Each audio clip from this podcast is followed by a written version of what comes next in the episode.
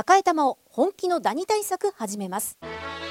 さよならダニーは家族に優しい殺虫成分不使用のダニ対策ブランドです。多くのお客様に支持されて日経セレクションで5年連続売上ナンバーワン。さよならダニー。私赤井が目印です。さよならダニー。TBS ポッドキャスト。時刻は12時 TBS ラジオジェーンスー生活を踊る。パーソナリティは人生の酸いも甘いもつまみ食いのジェーンスーと。TBS アナウンサーの近藤佳子でお送りしています。ここからは相談を踊るのコーナーです。今日は通算2360件目。ラジオネーム桃大福さん24歳女性からの相談です。スーさん近藤さんはじめまして。はじめまして。ラジオネーム桃大福と申します移動中や朝の支度をするときにいつも楽しませていただいておりますあ。りがとうございますこの度、相談は踊るのコーナーにてご相談させていただきたく初めてメールをさせていただきました。私は今年の3月に大学院修士を卒業した24歳女性です。現在海外の大学院にて博士学生をしています。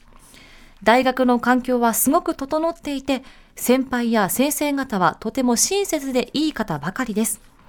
一人で生活できるくらいのお給料もいただき、研究をしたい人、博士号を取りたい人にとっては、この上ない環境だと思います。このような恵まれた環境にもかかわらず、私はその研究分野に興味や意義を感じられず、中退しようと考えています。修士の頃から自分が基礎研究に興味がないことや分析が得意でないことはうっすらと感じていました。興味がないのになんで博士課程なんか行ったの？と思われると思います。自分でも意味不明です。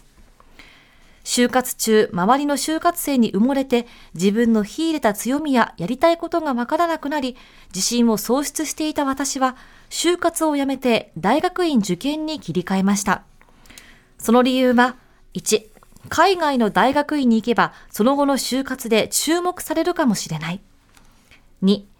やりたいことを仕事にできる人なんて一握りだから、あまり好き得意でなくても、せめて今までやってきた専門分野を活かせる進路を選ぼ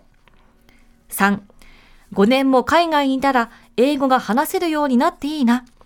私の通う大学院の博士課程は5年間です。という、なんとも珍家な動機でした。表向きには、さらに研究を続けたい、海外で挑戦したいと言っていましたが、嘘です。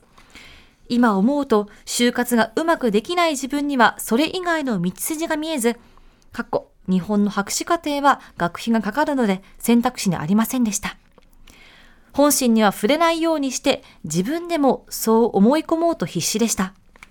しかし、入学して研究がスタートした今、身体症状が現れ始め、これ以上自分を騙すことができなくなってきました。そもそも博士課程は私の低いモチベーモチベーションで貫通できるほど甘いものではないことは重々承知しているので、年を重ねる前に中退して日本に帰って就職しようと考え、現在オンラインにて就活中です。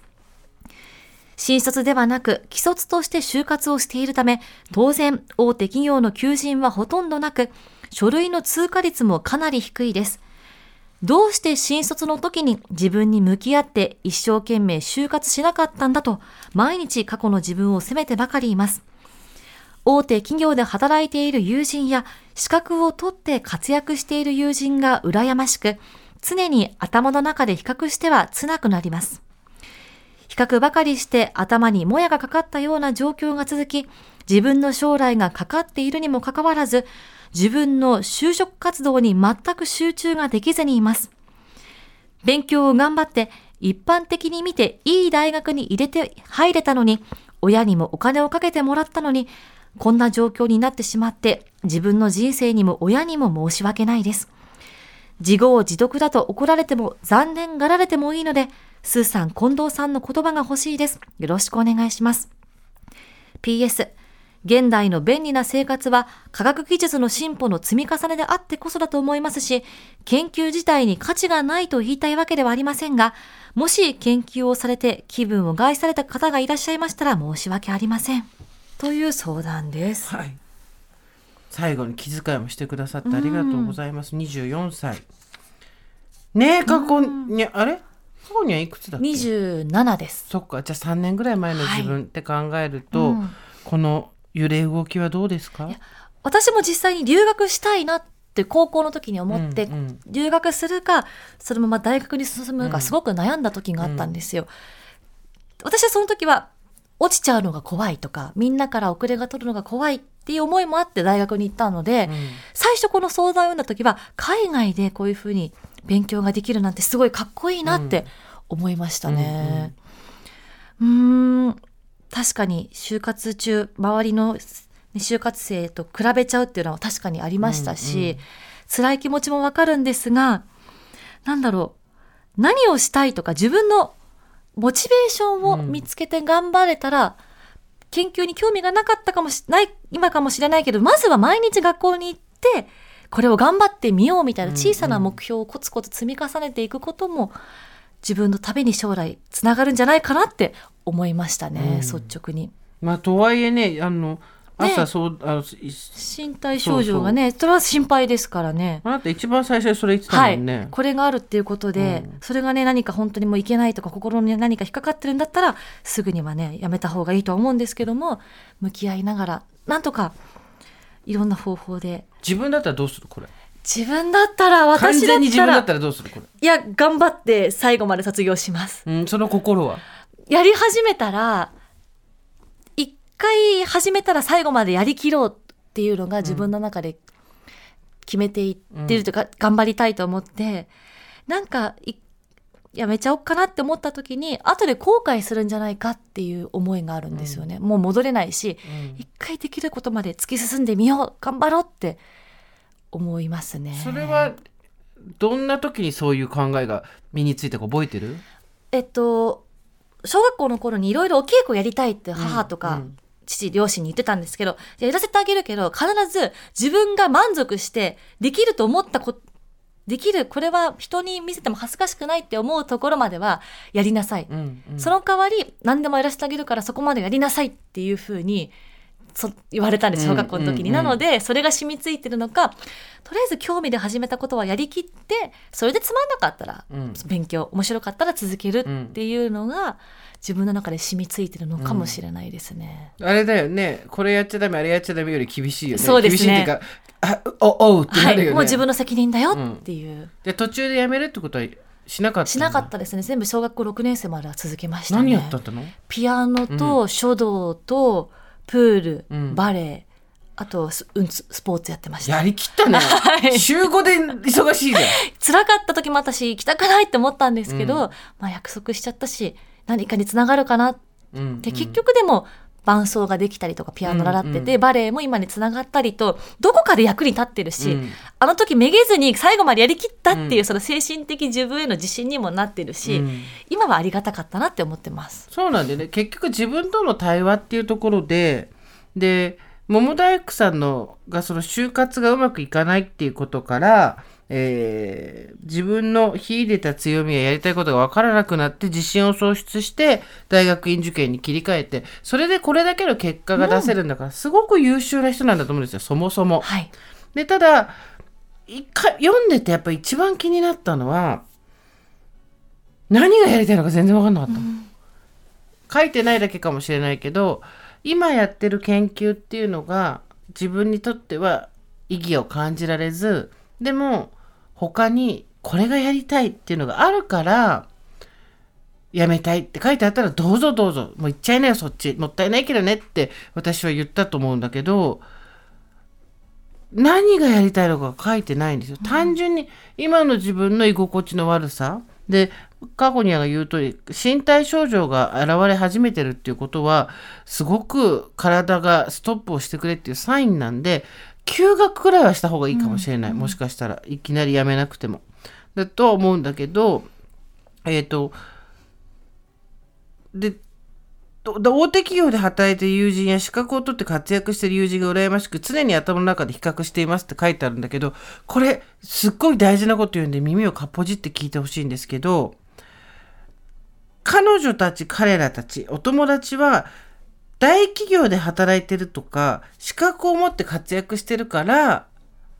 素敵に見えるんじゃないんですよ。やりがいがある仕事を見つけてそれをやってるから、そこに桃大福さんはコンプレックスを感じてるんです。だから、また就職活動をやって何がやりたいかもまだ私ははっきり分かってるとはちょっとこのメールからは読み取れなかったんだけど手当たり次第大きい企業とかで就活をして自分はそりゃ不利ですよ。だってなんでこの人博士途中で辞めるんだろうって採用担当だったら絶対思うから、はい。でそこに対してのそれを突っぱねるぐらいの強い思いとか動機とかがないのがバレたら通んないよ。あ、なるほど、そこまで言って、それで就職したいんだなのか、いや、やっぱ研究つまんないんでなのか、わかるから言わなくても人事には。って言った時に、結局、桃大福さんが一番コンプレックスを感じてるのは、やりがいを持って仕事をしてる人たちなんですよ。多分。はい。だけど、まあさっき過去にが言ったように、やりがいってある程度取り組まないと、人から与えてもらうことは絶対ないんですよ。自分が真剣に向き合ってやり込んでいかないと、やりがいが生まれることはないし、人からやりがいを与えられることはないし、えっ、と、ちょっと踏み込んだ言い方をしたら、人から与えられるやりがいは結構搾取と背中合わせです。やりがいを感じさせればどこまでも働くなって思わされてるっていうことも多々ありますから。で、今のしやってる研究がつまんない理由っていうのを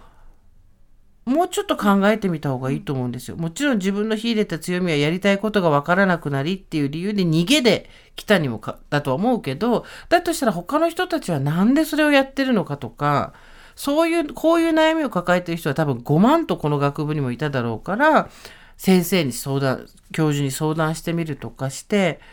休学したらいいと思うよ、一回。体に症状が出てるならまず休む。ねだから、そう。だけど、自分が何にコンプレックスを感じてるのかっていうのをちゃんと突き止めて、やりがいがあるしことっていうのをやってないとか、やりたいことが見つからないっていうことがコンプレックスなんだとしたら、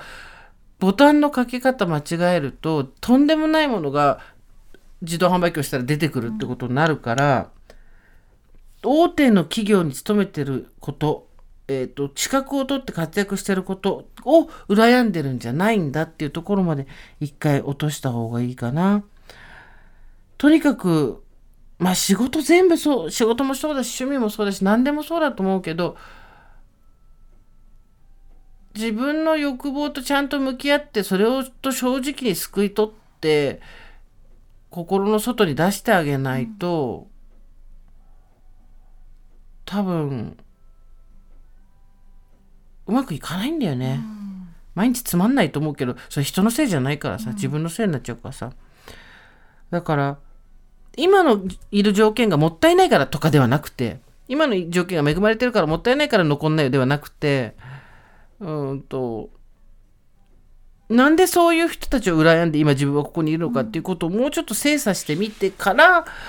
身体を決めるのはどうかね？どうだろ